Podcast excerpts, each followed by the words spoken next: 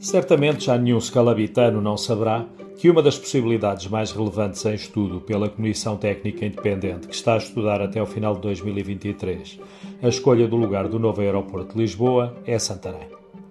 Trata-se do projeto Megalan 500. Um nome que remete, ainda que de forma não completamente evidente, para Fernão de Magalhães e para a sua viagem de circunnavegação que teve lugar há pouco mais de 500 anos. Goste ou não que seja usada uma expressão não portuguesa, o facto é que o nome é comercialmente forte.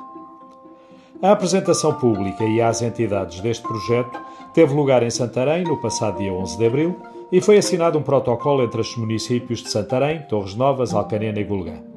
Sintomático de que se está a criar um importante lobbying de pressão que será essencial para que este projeto venha a ser o eleito para avançar. A ver, vamos. Foi um evento muitíssimo bem apresentado e organizado que conseguiu a intensa cobertura de televisões e outros órgãos de comunicação social de âmbito nacional. Na minha opinião, os cerca de 38 mil euros que o município de Santarém gastou para este dia foi um investimento e não uma despesa comum. Valeu a pena. As vantagens deste grande projeto ficaram certamente claras para quem ainda não as tivesse interiorizado.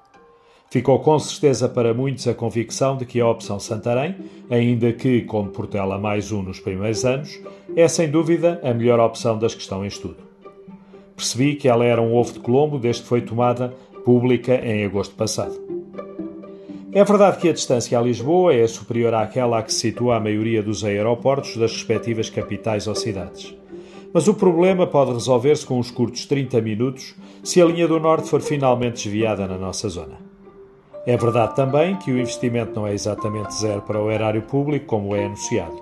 Mas a realidade é que ele é muito pequeno quando comparado com outras soluções, há muito propostas, e feito essencialmente à custa de infraestruturas que só beneficiarão o país e a região. É ainda um facto que nos locais mais próximos o ruído dos aviões se fará ouvir ainda por largos anos, enquanto a fonte de energia usada não for outra ou outras, não ruidosas, e que o sossego de toda a nossa zona fará parte do passado, também porque a população residente aumentará em muito. Isso fará com que as despesas nos orçamentos municipais sejam bem maiores, mas as receitas também acompanharão esse aumento. E o desenvolvimento regional, a todos os níveis que esta infraestrutura resultará população, emprego, captação de empresas, ligações rodoviárias e ferroviárias são só alguns exemplos compensará certamente essas desvantagens. Nada é perfeito, nada traz só coisas boas.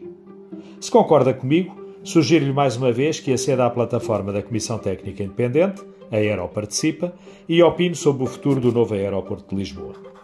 É que é da maior importância que, também nós cidadãos, façamos a possível pressão para conseguirmos que a escolha recaia sobre a que é, afinal, a melhor solução. Infelizmente, apesar de compreensível, porque é essa a comum postura de nós portugueses e de nós rebatejanos, começa-se a levantar entraves, desvantagens e impedimentos por tudo e por nada, o que só poderá prejudicar esta oportunidade única. Devem-se levantar questões, mas não fazer lobbying interno contra Santarém. Bem basta o que outros farão e cuja influência poderá ser determinante para que a escolha não seja a que é óbvio perceber que é a melhor.